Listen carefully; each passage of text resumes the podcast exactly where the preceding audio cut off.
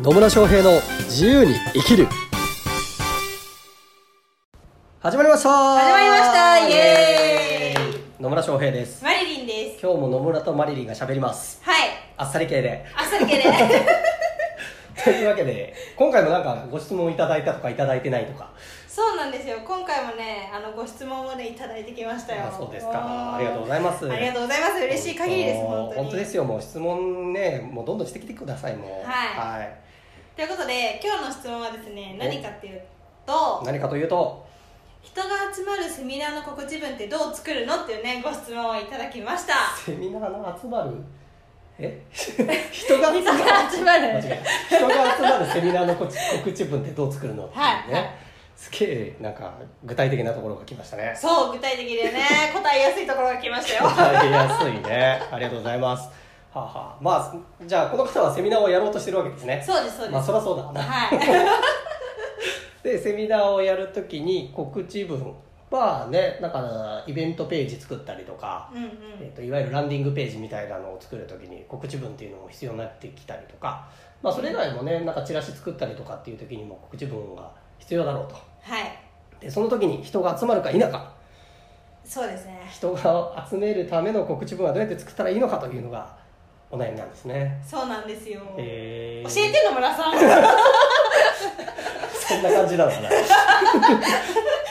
なんでしょうね。もうすでにセミナーってやられてるんですかね？この方。セミナーはされてるんじゃないですかね、うーんまあね。うんまあされてるのかこれからするのかわかんないけどいずれにしろ告知しないとね、うん。人来ないですからね。そうですうんね、セミナー作りましたっつってね誰にも言わないんだってええみたいな。何何？みたいな。いうところでは、まあ、告知文っていうのを作る必要性がありますよっていうところで。はい。そうそうなんですよ、ね、いくらいいセミナー作ったとしてもですよ、はい。ちゃんと告知ができてなかったとしたらうん。人来ないんですね、来ないですね。うん、でその時の文章のコツは何かみたいなね。そうですね。っていうところなんですけどはい。じゃあ逆に質問なんですけど逆に質問っていうか別に マリリンからの質問じゃないけど逆じゃないんだけどどういうもうあそもそもセミナーの告知文で一番大事なの大事なところってどこだと思います？箇所、大事な箇所？うん、あの最初の見出しだと思う。見出し、はい。そうですね、まあ、いわゆる見出し。セミナーのタイトルってものですね。そうですそうです。タイトル。セミナーのタイトルがまず重要です。はい。でなんでかっていうと結局こうセミナー告知しようと思ったら結構告知サイトとかいろいろあったりするじゃないですか、うんうんありますね、まあ、あるいはあの Facebook のイベントページ作るとかまあいろいろ告知の方法はあるんだけどどっかのメディアに掲載するっていうのを、まあ、基本やったりしますよね。はい。でその時に一覧で出てくるのってほぼほぼタイトル部分だけだったりするわけですよ。そうですね。でうん。それがうん？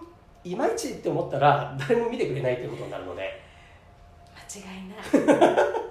間違いない。間違いない。間違いないんですよ。はい。だからそのタイトルがなんうん？なんかピンとこないなとかつまんなそうだなとかってなっちゃうとうん。来ないです。来ないですね。はい。はい。じゃあどういうタイトルがあどういうタイトルだとうんうん。参加して参加してみようかなっていうかどういうタイトルだと、まあ、じゃあちょっとみ興味持って本文見てみようかなと思います、どういうタイトルだとうんそうですね例えば売らずに売れるとか。売らずに売れるとか。は。自然あ自然に売れるとかね。自然に売れるとか。そうそうそうそう。っていうのはなんで見なんで？てみたいと思うんですか？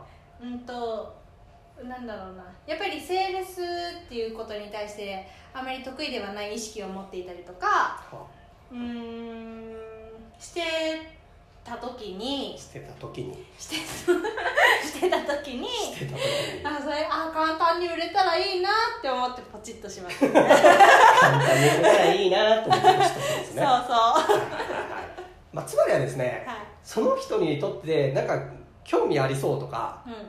あとなんかこれいいなって思わせられるかなんですよ、そうですね、うん、なんですよ。なんですね。なんです、はい。だからなんかね興味づけができるかどうか。でさっきの例えば売らずに売れるとかっていうのはなんか意外意外性っていうかな。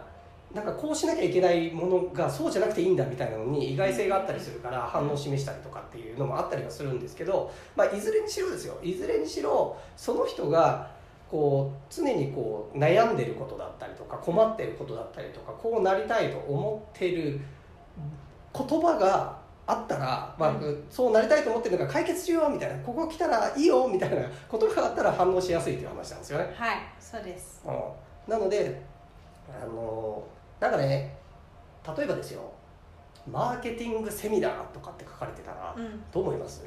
行かないです。ね 行かないですよ行ねかないですね。でマーケティングセミナーって書かれてるの興味ないじゃないですか。うでもそれがあのえっ、となんか強引に売り込まなくても自然に売れる方法をお伝えしますみたいなんだと反応したんりするわけでね。ね。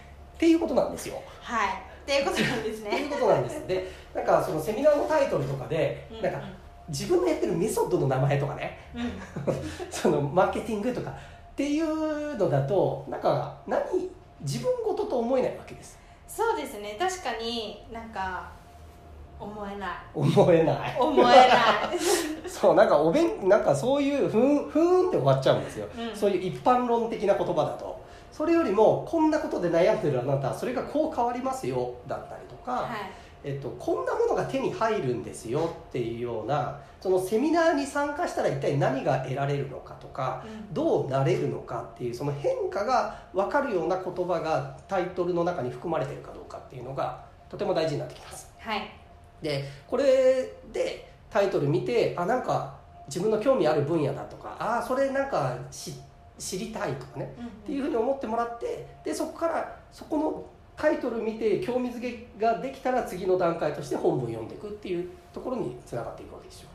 そうですね。はい。はい。なのでで、まあ、告知文の本文も同じようなことなわけですよ、うんうん。要は自分のことだなって思ってもらえる方なんです、うんうんそう。そう。そう。間違いない。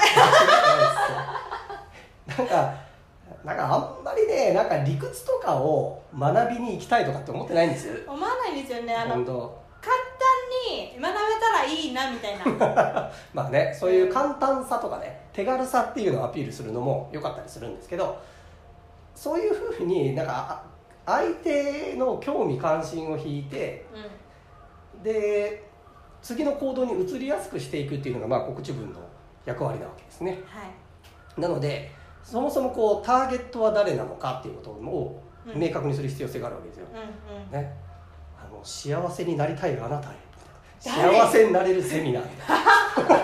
幸せ法則教えますセミナー。ちょっとちょっと怖い怖い。何かの宗教ですか？ね怖い怖いちょっとちょっとね あの怖いかどうかは置いといてとしてふわっとしすぎて、うん。あんま自分事と思えないじゃないですか、思えないですね。ね、だから確かにみんな幸せになりたいよ。うみんな幸せになりたいからいやそうターゲットは幸せになりたい人ですみたいなんで そう出してもさ自分事として思えないわけですよ、うん。あまりにも範囲が広すぎるから。んうんうん。だから本当にどういう人をターゲットにしたいのかっていうところをまず考えるっていうこと、はい。これが一番大事、そうですね。うん、でその人が反応しやすいタイトルだったりとかっていうのもそうだし、まあ、本文に進んでいった時に、うんとまあ、よくあるのが例えば「こんなお悩みありませんか?」みたいなやつですよね、こんなお悩みありませんかみたいな。売り上げが上がらないとかね。うんうんうん。集客ができませんとかね。はい。セミナーやっても契約が取れませんみたいなのだったりね、まあ、こういうのがよくある悩みだったりするわけじゃないですか、うんうん。で、ね、それが「こんなお悩みありませんか?」っていうのが書かれててああるって思ったらさらに興味づけがされるわけですよね、うんうん。あ私のことだって思うから。そうですね。でそれが一体どういうふうに解決されるのかっていうのに興味づけができるわけですよ。うん。でそこからじゃあ次ほそれは確かに自分のことだと思ったらじゃあこのセミナーに行ったら本当に解決できるのかっていう疑問が出てくるのでそこに対してもあのクリアしてあげるようなことは必要にはなってきます。うんうん。それを解決するためには実はここがポイントなんですだったりとかそれを解決しようと思って多くの人が陥りがちな罠は実はこれなんですみたいなんだったりとか、でそれをやってちゃダメなんです。本当に大事なのはここなんですよ。みたいな形にするとうん。興味づけができたりするわけですね、うんうん。です。です そう。だから結局クライアント、まあ、クライアントというかその参加したい人、まあ、ターゲット層が求めているのって自分がこうこう問題と思っていることとか悩みだったりとか解決したいと思ってるわけなんです。だからあなたこんなお悩み持ってますよね。実はそれを解決するための秘訣がここに詰まってるんですみたいな。はい。でセミナー来てくれるとそれが手に入るんですよ。っていう流れでここセミナーの告知文っていうのは作っていく必要性があるよっていうことになりますそうですね、まあ、まずはターゲットを明確にするっていうことが大事になってきます、はい。そしてそしてそして、そして そのターゲットが悩んでいることをうん、入れて入れて。入れ 入てれて入れて。その解決をどうやってうん。解決できるかっていうのを、まあ、順番に指し指し示していく。そうね。まああの具体的なところまでセミナーの告知文で話す必要性はないんですよ、うんうん。伝える必要性はなくてここに来たらこういう解決策が学べるんですっていうことを伝えていく。だから申し込んでくださいなんですよ。あなたこんなお悩み持ってますよね。ここに来るとこういうことが学べ学べてそれが解決してあなたはこうなれますよ。だからセミナーを申し込んでくださいねっていうふうに流れていくっていうことになります。はい、で実際にはねそのコピーライティングとかうん、ですんげえいっぱいいろんなことあるんです。あるの。だからまああのこのこの順番でやればパーフェクトみたいなものもないないというか一応の型はあるんだけどいろんなパターンがあるんでね、うん。まあ、どれがいいかっていうのは実際にはその告知文を出してみて反応を見てくださいっていうところにはなってきます。すね。全部テストですね。そういうことです。なので、はいまあ、今言ったようなねそのターゲットを決めるとか相手が何に悩んでいるのかそれをどうやって解決するのかってこれも基本になるから押さえていただいて考えていただいた上で告知文作ってあとはそれの反応を見ながらテストをしてでもっとこうした方がいいのかなっていうところを修正して改善していくっていうこと。をこれをぜひやっていただければなと思います。はい。